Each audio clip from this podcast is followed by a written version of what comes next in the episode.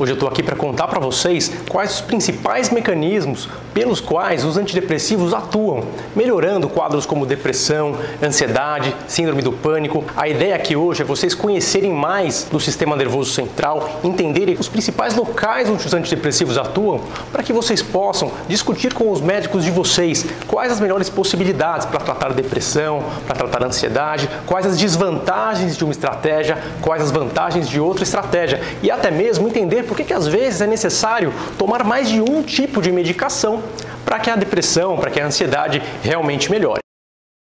Meu nome é Bruno Machado, sou médico pela Universidade de São Paulo e estou aqui hoje para mostrar para vocês quais os principais mecanismos em que agem os antidepressivos, como eles fazem para melhorar a ansiedade, a depressão, as crises de pânico, enfim, uma série de aplicações, né? A gente poderia citar vários antidepressivos, como a fluoxetina, sertralina, como a venlafaxina.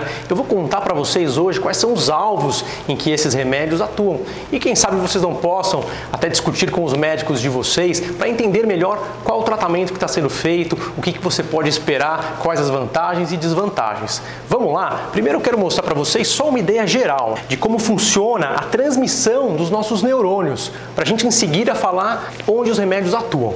Bom, vamos lá. Em geral, a gente sabe que durante um quadro de depressão, a comunicação entre os neurônios não está boa, os neurônios não estão trabalhando muito bem por conta da depressão, por conta do pânico. E o que acontece é que serotonina, noradrenalina, os neurotransmissores que estão atuando nessa região aqui estão estimulando receptores. Né? Isso é normal, isso acontece todo dia em tudo que a gente faz. Os neurotransmissores eles são produzidos dentro da célula, eles são liberados na sinapse e vão mandar o sinal para o outro neurônio. Isso acontece o tempo inteiro. Quando a gente anda, quando a gente conversa, quando a gente pensa, um neurônio passa sinal para o outro e nesse processo a gente libera neurotransmissores, né? Isso acontecendo aí com bilhões de neurônios aí a todo instante. O que acontece quando o neurotransmissor atua num receptor? Ele já provoca uma reação e pronto? Não. A partir daí se desencadeia uma reação intracelular, né? A gente tem proteínas que vão trabalhar mais, que vão fazer o DNA se ativar. A gente sempre escuta falar do DNA, ele vai trabalhar mais e finalmente vai fazer com que a membrana fique um pouco mais esperta, entre aspas, né? A gente sabe que receptores vão se modificar, estarão com maior presença na membrana, fazendo com que a troca de íon seja um pouquinho mais ágil, a condução elétrica neuronal neuronal seja melhor, né? Os neurônios têm uma condução elétrica, enfim, os tipos de receptores que estarão atuando, tudo isso para quê? Né? Para que exista uma boa comunicação. Na depressão, essa comunicação não está funcionando muito bem e é por isso que a gente vai atuar com o antidepressivo para ajudar essa pessoa a sair da depressão, né? Não é só o antidepressivo, tem toda a parte comportamental que tem que ser trabalhada, a gente sempre frisa, mas o antidepressivo é um mecanismo, né? É uma maneira de ajudar essa pessoa a superar isso com as ferramentas biológicas, né, com o conhecimento biológico do que acontece no nosso sistema nervoso central e é o que eu quero mostrar para vocês agora aqui. É importante a gente lembrar também, né, esse processo aqui, ele é demorado, tá, gente? Por isso que os antidepressivos demoram duas, quatro, oito semanas. Quando a gente pensa que o receptor foi atingido, é só o começo. Às vezes ali até dá um pouquinho de efeito colateral e com o passar do tempo a gente vê o mecanismo de ação acontecendo dentro da célula e o paciente acaba aí se beneficiando realmente depois de muita paciência, um mês, dois meses, ele vê o resultado do tratamento e acaba melhorando. Bom, onde atua a maioria dos antidepressivos que a gente conhece hoje, né? A sertralina, a fluoxetina, a venlafaxina, a duloxetina, eles atuam na recaptação de neurotransmissores, ou seja, os neurotransmissores que estão aqui atuando, estimulando o receptor, o que, que acontece? Eles são recaptados, eles são tirados de ação por uma bombinha que existe para recapturá-los, para fazer ele voltar e parar de funcionar. Né? Temos aqui a recaptação da serotonina, por exemplo, poderia ser uma, uma bombinha também para tirar a dopamina, noradrenalina. São enzimas né, que existem nas membranas do neurônio que tiram os neurotransmissores de ação. Como é a melhor forma da gente aumentar os neurotransmissores, aumentar a noradrenalina, aumentar a serotonina, aumentar a dopamina? É dando dopamina? É dando serotonina? Não, não adianta. Não funciona. Dar, dar dopamina para a pessoa tomar serotonina, isso não tem, não, não tem eficácia. Né? Dar triptofano, a gente sabe que na prática isso satura.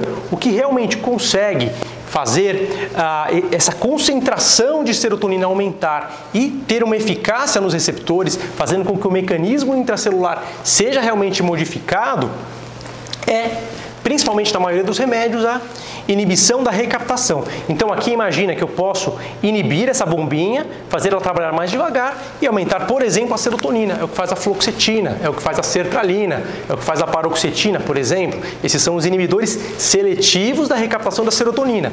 Tem alguns, como a venlafaxina, que são antidepressivos duais. Eles inibem a bombinha de serotonina e uma bombinha dessa também de noradrenalina. Né? Em geral, eles atuam nesses dois mecanismos, fazendo com que se acumule mais neurotransmissor atuando nesses receptores aqui. Além disso, né, também poderíamos citar inibidores da bombinha de dopamina, que também atuaria, né, fazendo com que a dopamina se, se elevasse em concentração nessa região e atuasse nos receptores. Ah, então é sempre assim que atua, né? Na maioria das vezes sim.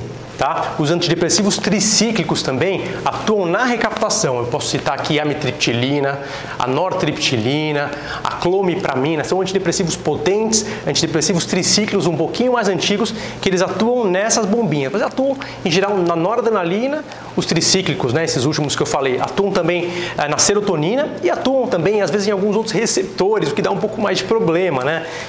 Eles atingem acetilcolina, eles atingem outros receptores que dão efeitos colaterais. Por isso hoje não se usa tanto, embora eles sejam muito potentes e para algumas pessoas pode ser necessário sim. A gente sabe que tomando o primeiro antidepressivo, a chance de fracasso é até 40%. Então é necessário sim que tenha paciência e que procure identificar as melhores estratégias para que você tenha resultado, né? Quando você faz isso, tenta ali uma segunda opção mais bem direcionada, o resultado começa a vir com mais frequência e você começa a ter mais possibilidade de melhorar melhorar. Então quer dizer que basicamente eu tenho os, os, os, antidepressivos mais novos que atuam seletivamente aqui na recaptação e eu tenho esses antidepressivos um pouquinho uh, mais, mais antigos, né, os tricíclicos que eu falei agora por último, que atuam em diversas bombinhas e dão um pouquinho mais de efeito colateral. E eu poderia citar mais alguma outra maneira de atuar a gente sabe sim que os antidepressivos têm outros mecanismos e, isso é o que realmente faz hoje uma grande gama de remédios ser muito útil. O que mais eu posso fazer para melhorar essa transmissão, né? Além de atuar nessas bombinhas, como eu falei agora, o que, que os antidepressivos podem tentar fazer? Quais as outras estratégias possíveis?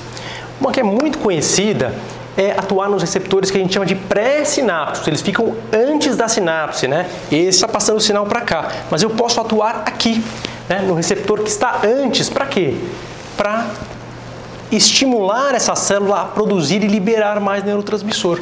A mirtazapina, a trazodona, por exemplo, elas atuam muito nesses dois receptores, vamos chamar assim, nesse local estratégico que fica antes da sinapse, antes do local onde a gente vai mandar o neurotransmissor atuando aqui, elas fazem com que a síntese e a liberação de neurotransmissor aumente e o paciente melhora na depressão, tem um efeito mais poderoso daquela medicação sobre a ansiedade.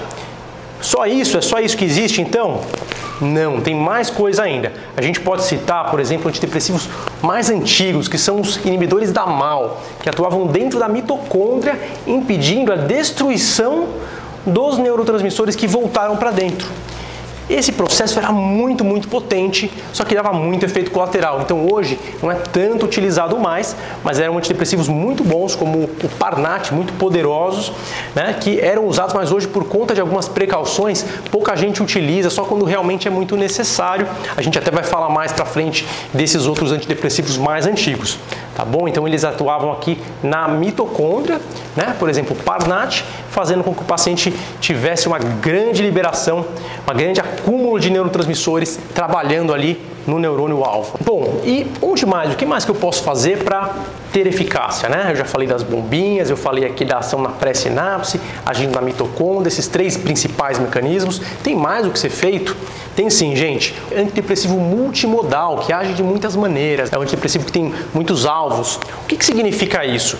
Na verdade, aqui eu desenhei um receptor apenas, tá? É apenas um único receptor, mas na verdade, a gente pode falar de 14 subtipos só de serotonina. 14 tipos de receptores ali de serotonina, subtipos que a gente fala, né? Na verdade é muito mais do que isso. Ah, mas apenas para exemplificar alguns alvos possíveis. Né? Então hoje a gente sabe que tem antidepressivos que atuam inibindo alguns, alguns receptores que atrapalham.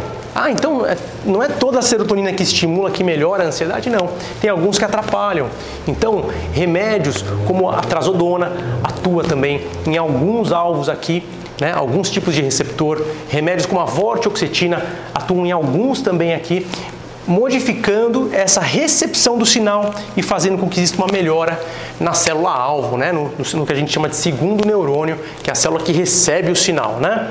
Então, gente, olha só como tem mecanismo. Né? A gente falou aqui do, dos, dos, antidepressivos famosos, fluoxetina, sertralina, a, a venlafaxina que atuam na bombinha, os mais antigos como o Parnat, que atuam aqui na mitocôndria. Né? A gente também tem aqueles antiguinhos que atuam nas bombinhas e dão mais efeitos colaterais por atuar em outros receptores que dão alguns probleminhas. A gente pode falar aqui dos receptores pré-sinápticos, que são muito bons também para potencializar esse efeito. E por último, os antidepressivos multimodais que atuam nessa sofisticação né, da variedade de receptores. E aí tem até alguns antidepressivos antigos, como a trazodona, que já fazem isso. Né? A gente sabe até os tricíclicos já tem alguns mecanismos assim que são conhecidos, mesmo sendo muito antigos. Então não é só porque o remédio é novo que ele é capaz de fazer isso. Então a gente sabe que os mecanismos eles estão aí e vão sendo conhecidos mesmo às vezes para os remédios mais antigos. E se a gente conhecê-los, a gente pode se beneficiar cada vez mais. Tá bom? A ideia é essa, é mostrar para vocês os conhecimentos da neurociência, que a gente fala um pouquinho de psicologia, da parte comportamental, das dicas, mas também é bom conhecer a parte biológica, né, a parte neuronal do tratamento, a gente entender bem, discutir com o nosso médico, pedir para ele as informações, entender quais as vantagens, desvantagens. Isso permite a gente cada vez estar mais a par do nosso tratamento e ter melhores resultados. Por hoje é só. Curtam, compartilhem, fiquem à vontade. Se quiser deixar seu comentário aqui, fique à vontade, o espaço é de vocês e estaremos de volta nos próximos vídeos. Tchau, tchau. Tem ansiedade, ansiedade generalizada, chamada de